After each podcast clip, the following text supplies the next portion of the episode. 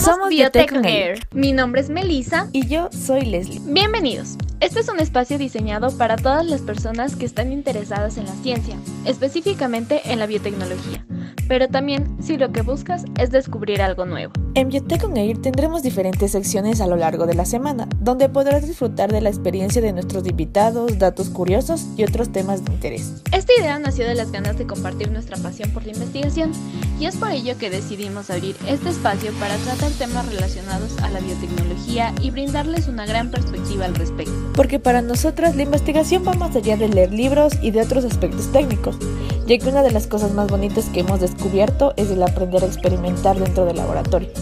Pero bueno, este es un tema que nos gustaría tratar en un próximo episodio. Para comenzar, hoy les contaremos cómo llegamos a conocer la biotecnología y la razón por la que elegimos estudiarla.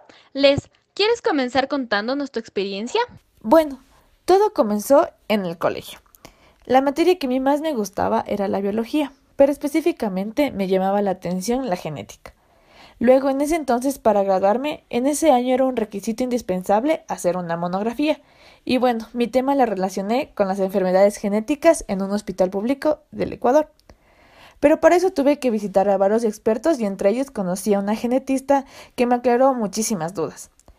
Con esto, y estaba buscando más información acerca de las universidades y mayas, pero al final del año de secundaria ya estaba segura de estudiar ingeniería genética. Pero un impedimento fue que esa carrera no existe en Ecuador, por lo que empecé a buscar carreras relacionadas y ahí es donde me topé con la biotecnología. ¿Y tú, Meli? En mi caso, en el colegio había considerado una gran cantidad de opciones. Incluso acudí a pruebas de aptitud en busca de algo que me permitiera identificar lo que debía hacer, pero no obtuve una respuesta concreta. Es así que opté por una carrera de ciencias biológicas, ya que disfrutaba mucho de la biología, Recuerdo que mi parte favorita fue la biología celular y genética. Estudiar el cáncer también me llamaba mucho la atención, pero sabía que medicina no era lo que quería, así que busqué carreras que incluyeran las áreas de estudio que me interesaban. Tras revisar las mallas académicas, encontré biotecnología. Y eventualmente mi interés también se centró en inmunología y microbiología, y las diferentes posibilidades de estudio y avances tan interesantes en estas áreas. Debo admitir que en un comienzo era de las personas que no conocía realmente de qué iba la carrera, a pesar de que había leído un poco al respecto. Recuerdo que de hecho los primeros semestres para mí fueron como seguir en el colegio, en cuanto a contenidos, y no fue hasta haber tomado introducción a la biotecnología que nos topamos con una vista clara de lo que era la carrera en la que estábamos. Algo que también recuerdo y que creo que nos pasó a la mayoría era que cuando nos preguntaban de qué iba la carrera antes de ir a la universidad o durante los primeros semestres, pues no sabíamos muy bien qué responder. En mi caso, yo decía que era una carrera que se enfocaba en demasiadas cosas, y hasta ahí. Ahora, les me da mucha curiosidad saber qué era lo que decías tú. Bueno, yo tampoco inicios de la carrera no tenía un claro qué era la biotecnología, pero conforme pasaban los semestres el concepto iba siendo más claro. Y ahora sabemos que es una disciplina que utiliza los seres vivos o parte de ellos para la elaboración de un producto o servicio y que sea de utilidad para los seres humanos. Creo que también coincidimos en que es una definición que se va comprendiendo conforme pasa el tiempo y vas aprendiendo, aunque muy probablemente nunca dejemos de aprender al respecto. Es un área de investigación tan amplia y hay mucho por donde escoger para estudiar e investigar, desde medicina, alimentos, agricultura, bioremediación, incluso la industria de la moda requiere de biotecnología para muchos procesos de producción. De hecho, la biotecnología forma parte de la vida de los seres humanos desde las civilizaciones antiguas, como la mesopotámica, la egipcia o la cultura china antigua.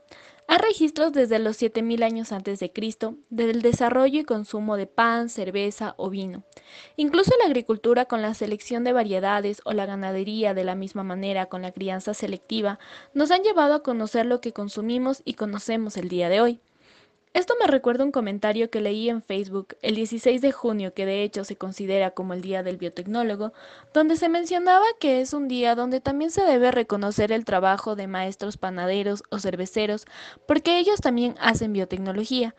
Eso me dejó pensando mucho en la perspectiva que tengo respecto a la carrera en general, porque si bien biotecnología es un concepto que existe de forma reciente, se ha desarrollado junto con el ser humano. Otro comentario que llamó mi atención fue encontrar el nombre de Carl Erke, a quien se lo considera como el padre de la biotecnología. Y bien, él utilizó el término biotecnología para la elaboración de productos con la ayuda de organismos vivos, y esto fue detallado en su libro Biotechnology of Meat, Fat and Milk Production in Large Scale Agricultural Enterprise, publicado en Berlín en 1919. Igualmente, él ya anticipaba la relación de la biotecnología con los ácidos nucleicos. Pero antes, debemos mencionarles que se han identificado tres periodos principales para hablar de la historia de la biotecnología. La antigua, que se considera antes de 1800 después de Cristo, donde los avances obtenidos en estos años corresponden principalmente a observaciones por parte de los seres humanos y de acuerdo a las necesidades que se presentaban. La segunda etapa que se puede evidenciar es la biotecnología clásica que se encuentra entre 1800 hasta la mitad del siglo XX y se caracteriza principalmente por la existencia de evidencia científica, por ejemplo con Gregor Mendel y los inicios de la genética, con las leyes de herencia o con Robert Brown, quien en 1868 descubrió el núcleo de las células que son la base de la biología molecular. Hess con la identificación del agar que hoy es comúnmente utilizado en microbiología, por ejemplo los inicios de las vacunas que se dieron por parte de Edward Jenner y Alexander Fleming con la penicilina, lo que dio cabida a los primeros antibióticos. Este también es un gran ejemplo de que muchas veces los grandes descubrimientos suceden sin ser esperados. Imagínate levantarte una mañana y descubrir que frente a ti hay una gran oportunidad para la especie humana. También las bacterias y todas sus variedades fueron utilizadas en múltiples avances biotecnológicos, entre los que podemos destacar se encuentra la recombinación del ADN, la producción de metabolitos secundarios o incluso la producción de antibióticos en 1877 por Pasteur y Robert Koch con la descripción de sus colonias bacterianas. Por otro lado, en 1908, el investigador ruso Alexander Maximov habló de células madre para referirse a células sin función específica, pero con la capacidad de dividirse y diferenciarse en todos los tipos celulares de un organismo completo. Es más, las células madre hoy en día se utilizan en múltiples aplicaciones biotecnológicas como en terapia regenerativa, inmunoterapia y terapia génica. Finalmente, se establece la biotecnología moderna con el descubrimiento de la estructura del ADN de la mano de Rosalind Franklin, James Watson y Francis Crick en 1953. Aun cuando Watson, Crick y Wilkins recibieron el Premio Nobel en Medicina en 1962 por la estructura del ADN, ya el trabajo acerca de la composición y estructura del ADN había comenzado muchos años atrás con William Astorbury. Él produjo la primera difracción de rayos X de moléculas de ADN con el fin de conocer su estructura, pero no fue hasta 1952 cuando Rosalind Franklin obtuvo una buena imagen de rayos X del ADN y esto permitió descifrar varias características de la estructura. Aquí también tenemos a Kuller y Milstein, quienes produjeron por primera vez los anticuerpos monoclonales. Ian Willman quien estuvo a cargo del clonaje de la famosa oveja Dolly, aunque cabe mencionar que no fue este el primer organismo en ser clonado, sino que en realidad fue una rana del género Xenopus en 1962.